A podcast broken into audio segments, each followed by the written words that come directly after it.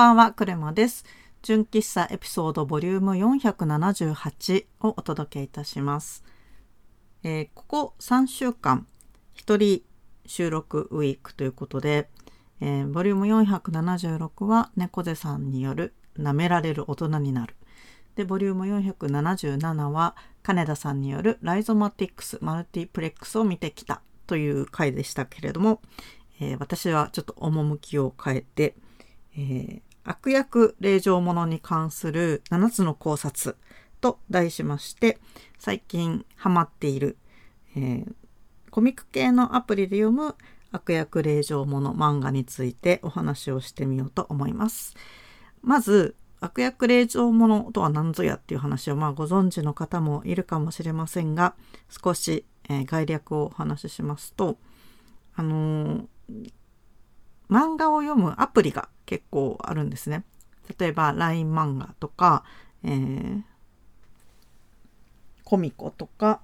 あとは私が一番読んでいるのがピッコマっていうアプリなんですけれども結構何種類も、え課金制の漫画を読むアプリがありましてでそちらでよく配信されている、えー漫画のパターンの一つに主人公が物語の中の悪役令嬢っていうパターンがあるんですよ。で、えーとそういった漫画を、えーと結構世間的に人気あると思うんですけれども自分もハマって最近読んでいるので、まなぜハマってるのかとか、えーどこが面白いのかみたいな話をしていきたいと思います。まずなぜハマっているのかでいうともう圧倒的にこうコロナ禍によるライフスタイルの変化っていうのがありまして、まあ、外に出て書店に行くことがほぼ今なくなりました私がちょっと田舎の方に住んでるってこともあるんですけれどもなんか仕事帰りに書店にふらっと寄って今何の本が出てるかなみたいな行動をほとんど取ることができないのであの本とか漫画っていうのが全部オンラインによるうん情報の摂取？でそれから購入も、まあ、電子書籍的なものをオンラインで済ませるっていうパターンにすごくもう完全になってる感じですね。時々紙の本を買うにしても Amazon で注文して買うっていう形になってしまっています。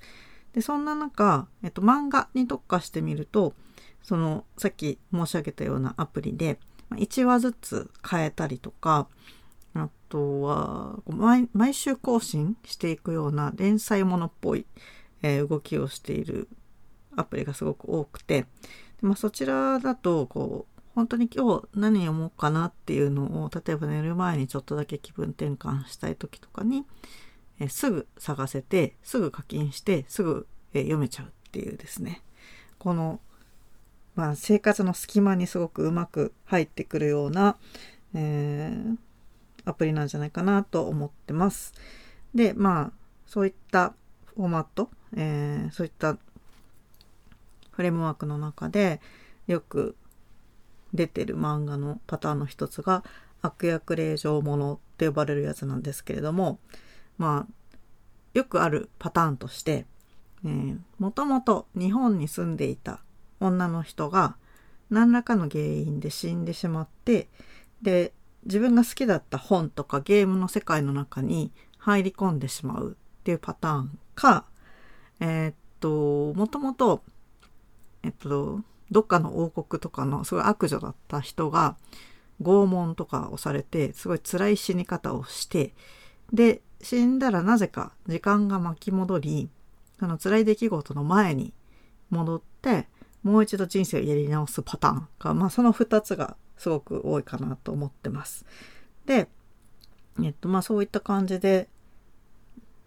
悪役令嬢として生きていくんですけれどもその前世の記憶とかを持ったまま何かこうチート的な力を持ったまま、えっと転生ないしは時間が巻き戻っているのでこう辛かったこととか本来あるべきその本来ゲームの中であるべきこう辛い出来事みたいなのをうまいこと回避してこう生きていけるぞっていうどうやってそこを回避していってなんか本来だったら結ばれなかったその王子様的なポジションの人と結ばれるかみたいなこととかですね、まあ、そこら辺が、えっと話の大枠になっているような基本パターンの漫画でもうすっごい数の作品が毎日配信されていてで、まあ、日本の作家さんが書いてる漫画もありますけれども、えっと、韓国の、えー、作家さんのものも結構多いかなっていう印象があります。で最近その悪役令状ものを結構もう30本も40本も読んでいて私どっかの Facebook の投稿とかに書いたんですけどあまりにもハマりすぎてえっと、2021年の2月の課金額が7万円いってしまったっていうすごい危険な アプリなんですけれども、まあ、そんだけ読んでるぞっていうことで、えっと、少し考察をさせてください。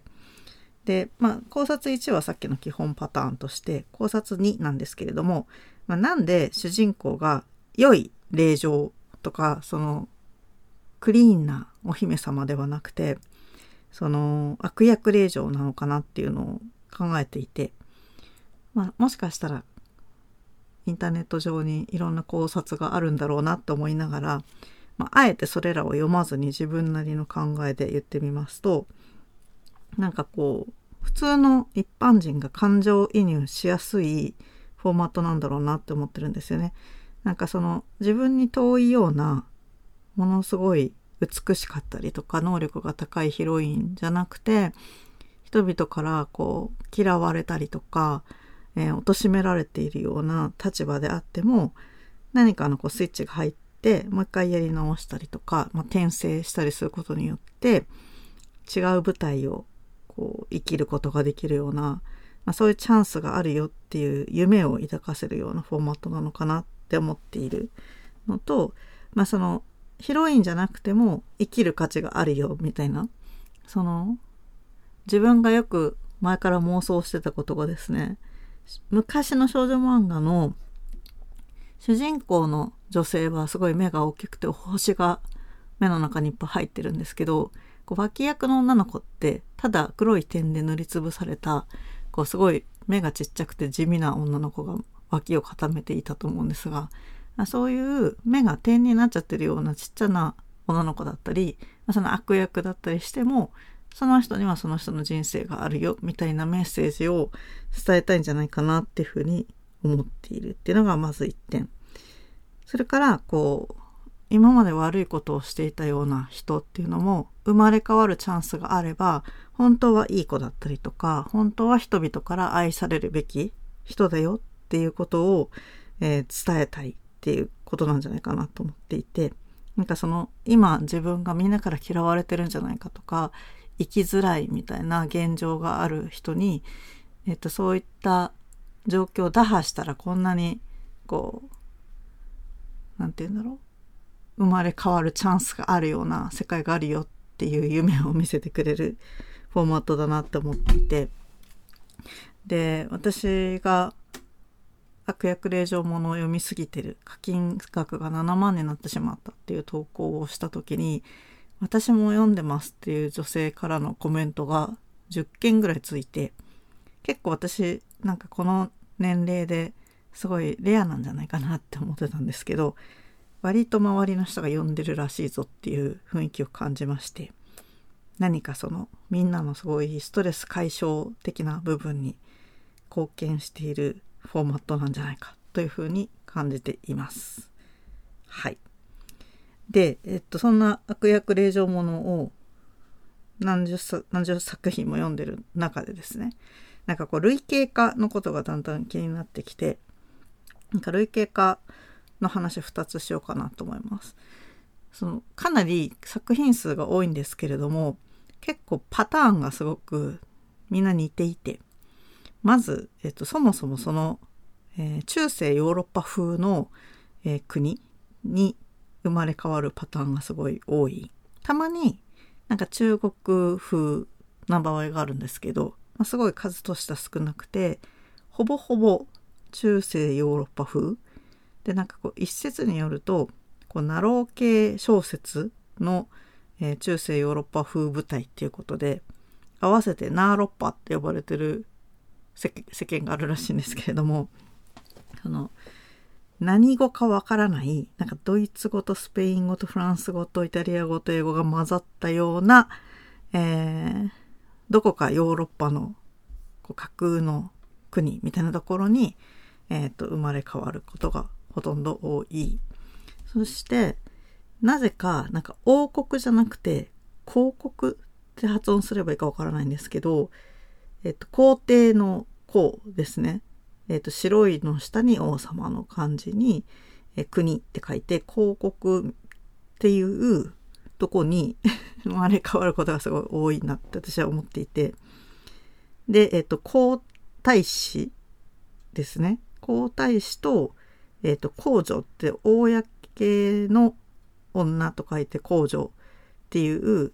地位についてるパターンがすごい多いのがなぜなんだろうっていうのが気になってます。なんか王国でこう姫とかではなく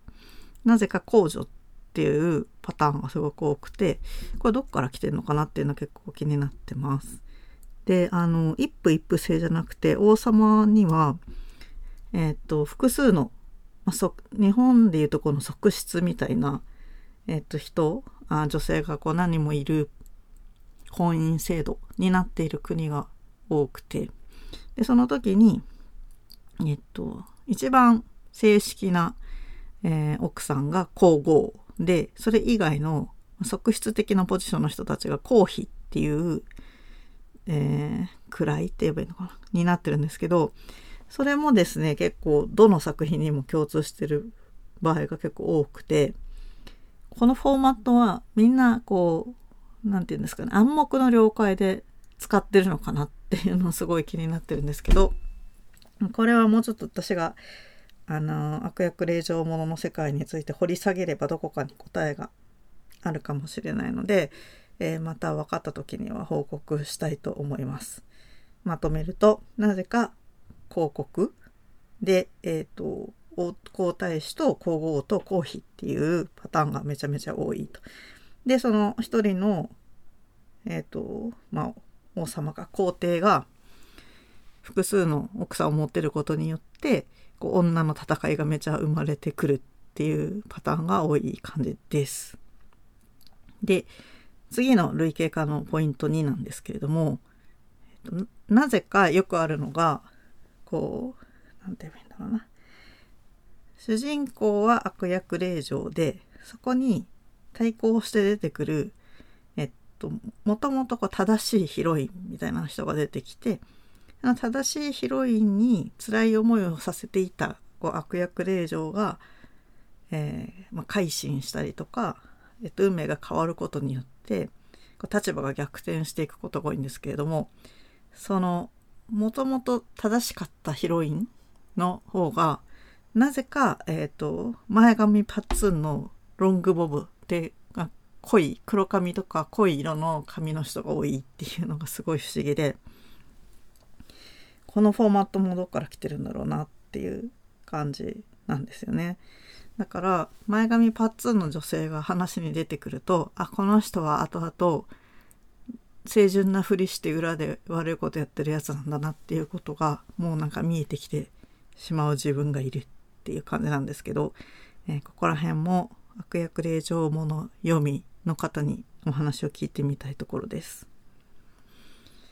はい。あと、面白いなって思ってることが2つあって、1つが私がよく読んでる、えーと、漫画のアプリでピッコマっていうアプリがあるんですけど、もともとその韓国系のアプリで作家さんも韓国人の方が多いですよ。で、それを、日本語版にローカライズしていて、もともとの生きていた国の、もともと例えば日本で生きていて、日本名を持っていた女の人が、まあ、ナーロッパ風の国のどこかに転生するっていうのが多いんですけど、まあ、そもそもは多分韓国人の人が主人公だったのを、えっと、日本語に置き換えてるだけじゃなくてもう日本の話としてローカライズしてる節があるんですね。なので、えっと、その転生する前の生活様式がこうなんとなく韓国風なのに日本っていうことになってるっていうところがなんかそこのカルチュラルギャップが結構面白いなって思っていて一番自分がここが面白いって思ったのはなんかそのもともといた世界でなんか辛いことがあって飲んだくれるシーンみたいのがちょいちょいあるんですけどなんかそこで絶対に緑色の瓶に入った焼酎をちっちゃいグラスショットグラスで飲んでるシーンがあってあこれこれはもう絶対韓国のあの美味しい焼酎だなって思ってでもなぜか漫画では日本ローカライズされているので日本の大学とか日本の部屋で飲んでるっていう説明になってるんですけどこれはなんでその文化のあなんて言えばいいんだろう日本語に置き換えるだけではなくて日本という国に書き換えるのはどういうとこに理由があるのかなっていうのが面白いなと思いながら読んでます。そうなのでなんかこう主人公の心の動きとかも結構韓流ドラマにすごく似てる雰囲気のところが結構あってまあそのナーロッパ風世界プラスその韓国韓流の香りがする、えー、ドラマが結構多いなっていうのが、えー、私が面白く思っているポイントですね。はい。でそれからですね、まあ、これはあのビジネス的な視点で見ると、まあ、そのさっき課金7万円いっちゃったっていうぐらいすごいこう上手にお金をこう落とす仕組みになってるんですけど毎週毎週こうこの作品は何曜日に更新するよっていうのが決まっていて更新がかかるんですけれどもなんかその作品の説明のページにですねこの作品はこれから4週連載したら1週休みになりますとかなんかしばらく休みますみたいなのがコメントがちょいちょい入ってる作品があったりあと面白かったのにパタって更新が止まっちゃってる作品とかがあったりしてやはりこの週刊連載みたいなのがすごい大変なんだろうなっていうのが見て取れるなと思ってます。でまあ多分一人じゃなくてこうスタジオとかチームで制作しているであろうことはこうわかるんですけど、まあ、その何て言うんだろう紙の漫画雑誌だったら多分原稿を落とすっていうのが本当によっぽどのことがないと落とせないだろうと思うんですけど作品ごとに配信しているので最悪その作品が更新されなくてもそこまで他のものに迷惑がかからない。例えば印刷している紙の漫画雑誌だったら台割りを変えなくちゃいけないとかっていう事故につながりかねないと思うんですけどもし連載を休んでしまうとまあそのフォーマットのおかげで休んでも大丈夫だけどまあ休まない方が稼げるからなるべく頑張って書くみたいな世界なんだろうなと思いながら見ています。はいそんな感じで悪役令状ものにハマっている話をちょっといろいろしてきたんですけれども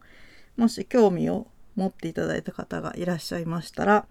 えー、これが面白いよっていうのを、えー、と4つ進めてみようかなと思います。一つが、え1つ目が今話してきたようなその転生して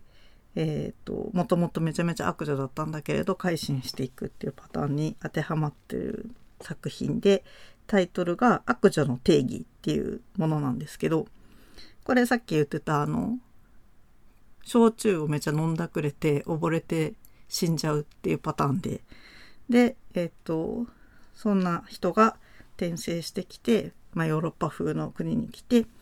でえっ、とそうだな。もともとすごい悪女って言われている人の中に入り込んでしまうんですけどでそのライバルの女性がさっき言った典型パターンの前髪パッツン濃い色の髪の毛女性ででその人が素敵で自分はすごいダメな人っていうとこからスタートするんですけどだんだんだんだんこう逆転していって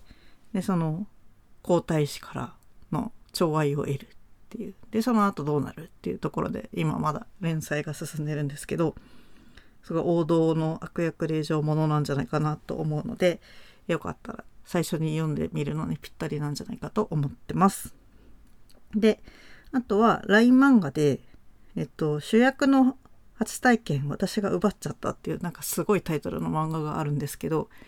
これもとても面白くてしかも絵柄がすごく良いっていうのがあります。なんかあの作家さんの絵柄が本当にかなりブレがあってこうすごいちょっと古いタイプのこう何て言うんだろう目がすっごい星がいっぱい入ってる人もいればちょっとデッサン狂ってる人もいればめちゃめちゃ美麗な人もいれば本当に千差万別なんですけどこの主役の初体験を私が奪っちゃったはあの可愛くて軽やかな線で色の塗り方もすごいあっさりしてておしゃれっていう絵柄なんですけど、まあ、タイトルは結構すごいんですがあの、うん、絵の綺麗さでもかなり魅力がある作品でかつさっき話したような悪役令状ものの王道パターンの